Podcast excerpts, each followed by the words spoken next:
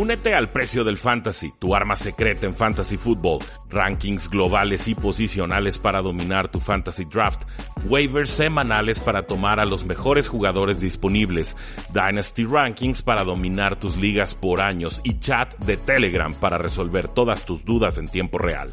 Visita stam.store diagonal precio NFL o da clic al link en este episodio para suscribirte.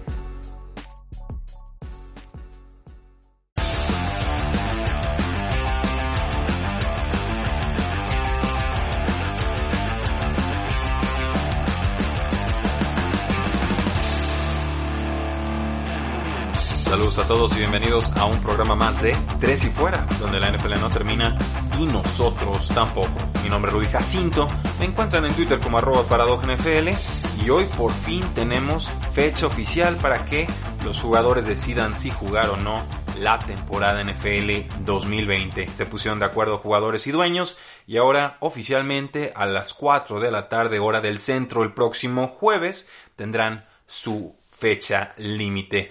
Una decisión importante porque finalmente hemos visto que hay más de 40 jugadores que dijeron yo no quiero participar en esta temporada y no los culpo. Acabamos de descubrir a través de Tim McManus de ESPN que el head coach Doug Peterson dio positivo por coronavirus. Por supuesto, creen que lo contrajo fuera de las instalaciones del equipo, pero afortunadamente Peterson está sintomático, se siente bien y la realidad es que es muy fácil contagiarte de coronavirus, sobre todo si vas a estar trabajando con tanta gente como lo implica el estar en un equipo de fútbol americano. Por lo pronto, Doug Peterson va a estar dando su coaching de forma virtual, tendrá que apoyarse más en los coordinadores ofensivos para dirigir a esa unidad, pero sírvanos de recordatorio de lo fácil que es contraer coronavirus y el reto mayúsculo que tiene la NFL ante sí si pretende iniciar y terminar una temporada N FL. Hay muchos nombres que se han ido bajando del barco, quizás el más importante de ellos en fechas recientes sería el linebacker CJ Mosley de los Jets de Nueva York. Él habló de temas familiares, ¿no? Preocupado por la salud de su familia. Dice yo, yo no quiero jugar esta temporada. Apareció en apenas dos partidos con los Jets por una lesión de ingle y abdominal. Fue uno de los líderes en tacleadas con los Baltimore Ravens antes de llegar con los Jets y firmó un contratazo cuatro años, 56 millones de dólares es lo que le queda en su contrato y su sueldo y su duración de contrato del 2020 se extenderá entonces o se moverá al 2021. Un golpe brutal para la defensiva de los Jets de Nueva York, que ya tuvo un golpe brutal después de haber perdido al safety Jamal Adams, que se fue a los Seattle Seahawks. Y no veo cómo los Jets de Nueva York vayan a ser competitivos en defensiva. Ya tenían muchos problemas en ataque, pero por lo menos podían prodigiarse o presumir una defensiva terrestre importante que ahora no sé exactamente cómo vaya a funcionar. Creo que esta será la última temporada del head coach Adam Gates con los Jets de Nueva York. No debe sorprender a nadie si es de los primeros, sino el primer despedido de la próxima temporada. Pero de los nombres que han ido anunciándose como descartados para esta temporada 2020, está el nose tackle Josh Tupau de los Bengals, está el tackle ofensivo Isaiah Prince de los Bengals, el nose tackle Al Woods de los Jaguars, el tackle ofensivo Chandler Brewer de los Rams, tenemos al receptor Marquise Lee de los Patriotas de Nueva Inglaterra, acababa de firmar, tenemos por ahí al defensive end y linebacker Laurent McCray de los Jacksonville Jaguars, había firmado por un año y un millón de dólares el cornerback EJ Gaines de los Buffalo Bills. Él estuvo fuera todo 2019 con una lesión abdominal. Tiene 28 años. Se esperaba que fuera suplente y ahora dicen no voy a jugar, gracias. El ala cerrada Matt Lacoste de los Patriotas de Nueva Inglaterra, como si se pudieran dar el lujo de perder a receptores. Matt Lacoste no atrapaba muchos pases, es una realidad, pero es una baja de todas formas.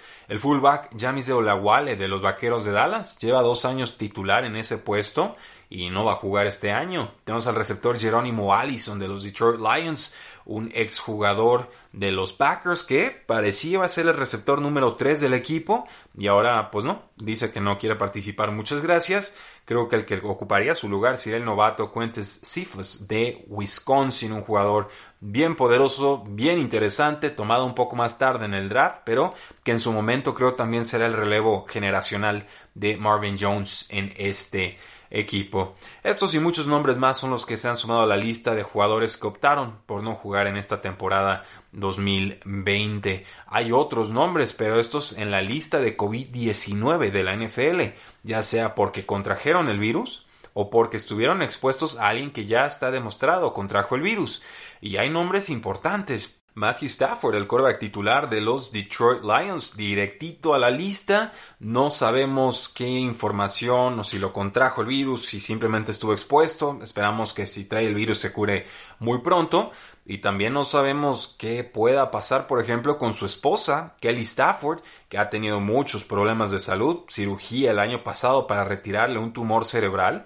Y por supuesto, lo último que quiere Matthew Stafford es meter ese virus a su casa. Entonces, ojo aquí, ¿eh? yo creo que no hemos terminado de ver las bajas importantes de jugadores destacados de la NFL que van a no querer participar en este 2020. También el quarterback de los Jacksonville Jaguars, Gardner Minshew, ya aparece en esta lista. Se le suma el running back Raquel Armstead, el running back número 2 del equipo, y tres jugadores más en el roster. Obviamente, si caen en esta lista, por lo menos estarán fuera dos semanas y son semanas muy delicadas porque es el poco tiempo que van a tener para practicar juntos, por supuesto, receptores y coreback. Le quitas ese tiempo de adaptación y creo que podríamos tener un proceso más complicado de arranque para los Detroit Lions y también, por supuesto, para los Jacksonville Jaguars. Veremos, tenemos que estar monitoreando esta situación. Por lo pronto ya tenemos una fecha límite que es este próximo jueves y a partir de ahí sabremos realmente con qué efectivos cuenta cada uno de los equipos. Asumiendo por supuesto que los Patriotas todavía tengan un roster porque por muchos son el equipo que más bajas ha tenido. Dicho eso, también quiero hablar sobre noticias de mariscales de campo más en general, noticias que he ido acumulando a lo largo del último mes y que me parece buen momento para soltarlas, dar algunas reflexiones y ver si nos puede ayudar quizás en ligas de fantasy fútbol o simplemente para poder disfrutar la próxima temporada. Nos dice Jameson Hensley de ESPN que Lamar Jackson está bien después de haber tenido un accidente de jet ski en un video que subió a redes sociales. Esto sucedió hace ya algunas semanas, pero ciertamente lo último que quieres ver es a un ex MVP de la temporada anterior estarse volcando en jet skis a pocas semanas de que inicie la campaña, Lamar Jackson ha dicho que quiere atacar más en profundidad, atacar esos outbreaking pass routes para que puedan volverlo una parte más importante de la ofensiva de los Baltimore Ravens en 2020. ¿Cómo no? Pues fue de los mejores pasando en profundidad, en más allá de las 15 yardas, y completó el 51.1% de sus pases profundos, casi empatado con Kirk Cousins y con Carson Wentz. El play action y el riesgo de una amenaza terrestre con Lamar Jackson abre espacios y oportunidades en profundidad. Y si vemos sano a Hollywood Brown, creo que ahí es donde la conexión coreback-receptor podría ser sumamente explosiva. Eh, Carson Wentz dice que subió de peso este offseason, el coreback titular de las Águilas de Filadelfia. Parece que tomó nota de que el equipo tomó un coreback en segunda ronda, Jalen Hurts de Oklahoma, y bueno, hay que destacar, Carson Wentz por fin jugó 16 partidos el año pasado, primera vez que lo lograba desde su temporada de novato. Subir de peso debería de ayudarle a resistir los golpes y por supuesto a tener más fuerza para poder mandar esos pases profundos, ya que las Águilas de Filadelfia quieren tener un ataque más rápido y más vertical. Regresa de Sean Jackson, por ahí está Jalen Rager como novato de primera ronda, me gusta mucho, así que debemos de apostar que Carson Wentz va a superar los 27 touchdowns que anotó en 2019. Con Los Ángeles Chargers nos dice el head coach Anthony Lynn que Terrell Taylor probablemente será el titular en la semana 1, algo que llevo diciéndoles desde antes del draft y que no debería sorprender porque si no hay training camps y tienes un novato que necesita algo de tiempo de adaptación, no hay por qué exponerlo de inmediato. Hay una alternativa viable, se llama Terrell Taylor, llevan mucho tiempo con él, le gusta, confían en él en el coaching staff, así que va de titular. Y bueno, simplemente es ver cómo se desempeña el equipo, si acompañan las victorias se mantendrá de titular y si no, quizás por ahí de la semana 7, 8, 9 podamos ver una transición a Justin Herbert, el novato de Oregon. La última vez que vimos de titular a Terrell Taylor fue reemplazado por Baker Mayfield en Cleveland por, ahí de la semana 4 con un coaching staff muy pobre con Hugh Jackson, pero ese es el precedente más reciente que tenemos de Terrell Taylor como titular.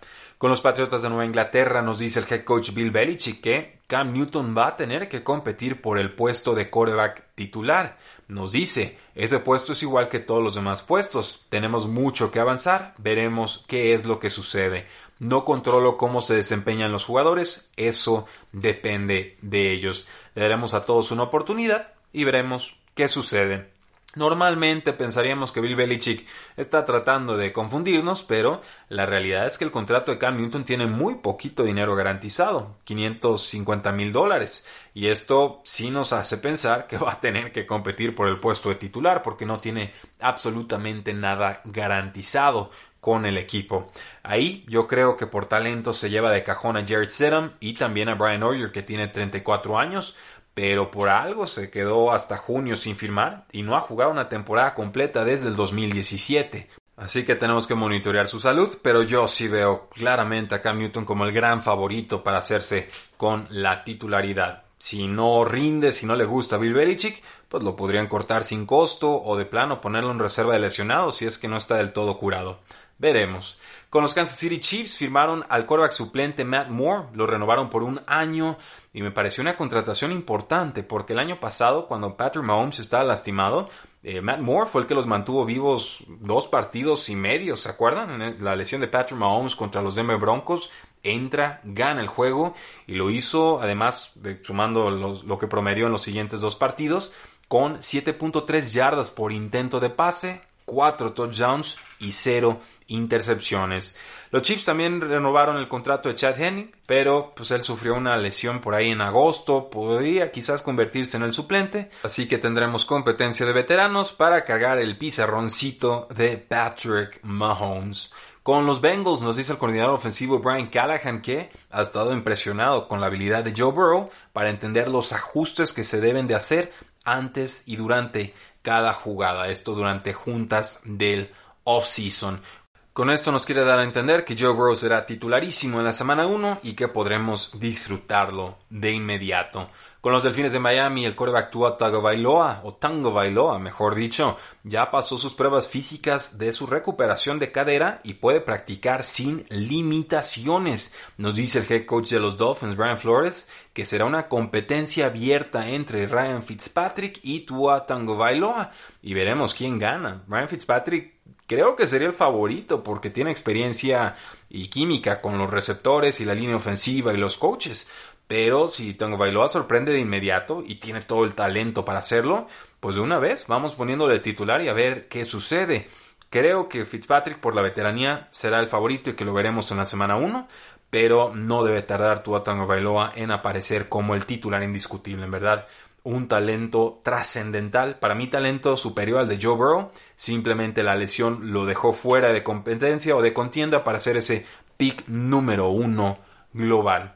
Con las Panteras de Carolina, nos dice el head coach Matt Rule que Teddy Bridgewater podría arriesgarse más en pases profundos ya que los receptores que tienen se prestan para ello.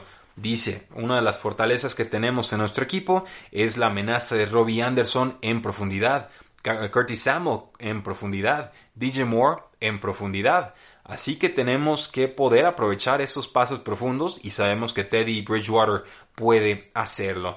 No es algo a lo que esté acostumbrado Teddy Bridgewater. Estuvo promediando alrededor de 6.2 yardas aéreas por intento de pase. Yardas aéreas es lo que vuela el balón de las manos del coreback a las manos del receptor.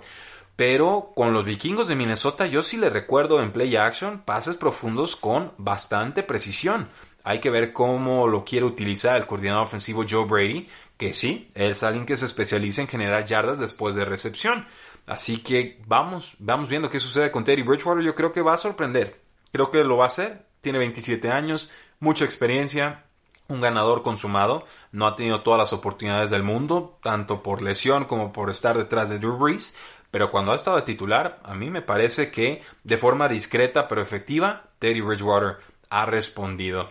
Con los Osos de Chicago, nos dice el receptor Ted Gaines Jr., su nuevo agente libre que firmaron en este offseason, que él cree que Mitchell Trubisky va a ser el titular del equipo. Por supuesto, también firmaron a Nick Foles y la mayoría del consenso, y yo me incluyo, pensamos que Nick Foles es mejor coreback que Mitchell Trubisky.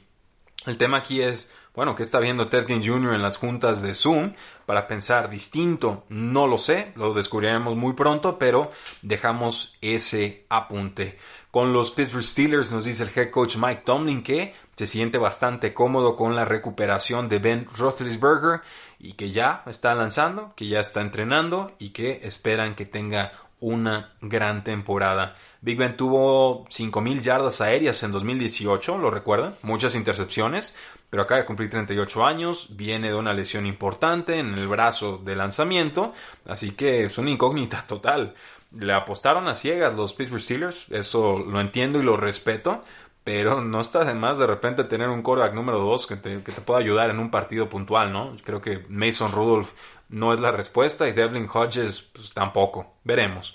Con los Washington, quién sabe cómo se llamen, parece que colocaron a Alex Smith ya en su lista de activos, ya puede entrenar, ya pueden verlos, ya puede competir por un lugar en el roster titular. No lo van a cortar, tiene demasiado dinero atado con el equipo, pero ¿se imaginan que Alex Smith pueda desplazar a Dwayne Haskins, que no tuvo la mejor temporada de novato, me parece?